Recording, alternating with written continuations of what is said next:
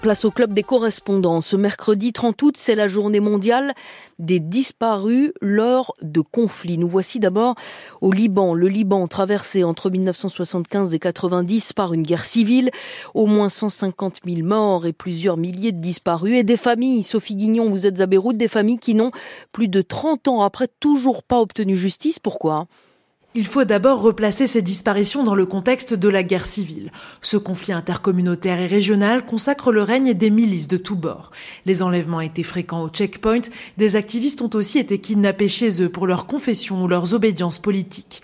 De nombreux anonymes ont également disparu parce qu'ils étaient tout simplement au mauvais endroit, au mauvais moment. Pour mettre fin à cette guerre, après des dizaines de cessez-le-feu jamais respectés, l'accord de Taïf est conclu en 1989. Du jour au lendemain, les armes se taisent, les anciens chefs de milice font tomber le treillis pour le costume de politicien. L'une des premières lois qu'ils font voter est une loi d'amnistie générale en 1991.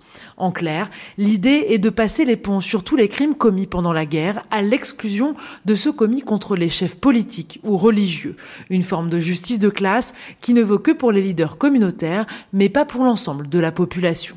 Mais voilà, 33 ans après la guerre, les mêmes anciens chefs de milice dirigent le pays et ils n'ont pas l'intention de rendre des comptes. Que peuvent espérer alors, Sophie, les familles des disparus?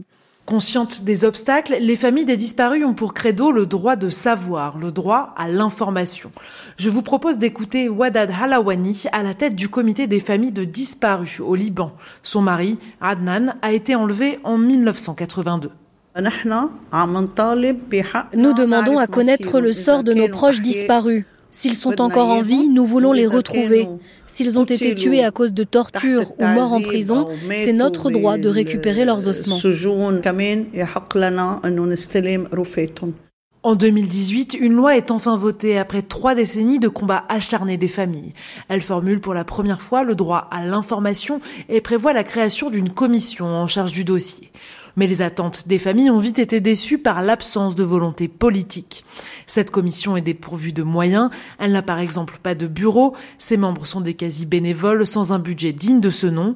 La situation de cette commission est en plus aggravée par la crise économique et politique que traverse le Liban. Et quittons le Liban. Merci Sophie Guignon pour le Mexique où les disparitions et la découverte régulière de fausses clandestines sont un fléau. Deux phénomènes liés à la guerre entre les cartels de la drogue. Pour évoquer euh, ces enjeux, nous sommes avec euh, Emmanuel Stills depuis Mexico. Emmanuel, l'an dernier, le Mexique avait dépassé le seuil terrible des 100 000 disparus. Combien de disparitions sont recensées officiellement aujourd'hui?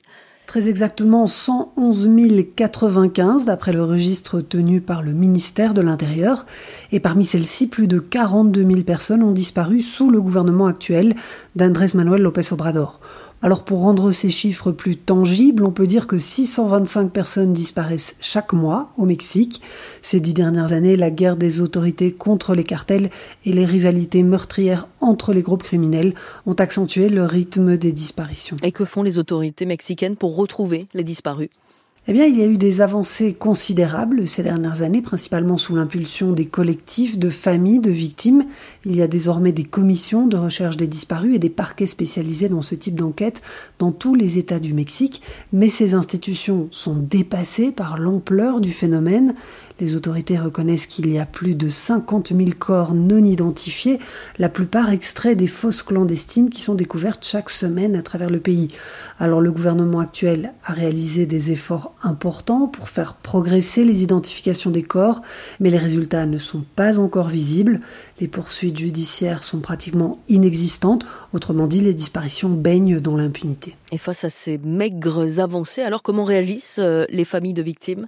Eh bien, il y a un mois, le président a reçu Estela de Carlotto, la dirigeante historique des maires de la place de Mai en Argentine, et les collectifs de maires mexicaines n'ont pas pu masquer leur indignation Lopez Obrador rend hommage aux mères de disparus d'un autre pays, mais par contre il refuse obstinément de les recevoir, elles, comme le dénonce Guadalupe Aguilar, mère d'un jeune homme disparu. Le président refuse de nous recevoir et d'écouter nos requêtes. Il n'accorde pas d'importance à ce fléau si terrible pour la société. Il y a deux semaines, le pays tout entier a été bouleversé par la disparition de cinq garçons d'entre 19 et 22 ans, cinq jeunes sans histoire, sans lien avec les cartels. Une affaire cruelle, mais pas forcément exceptionnelle au pays des disparitions. Emmanuel Stills, au Mexique, c'était le club des correspondantes. Merci à vous deux.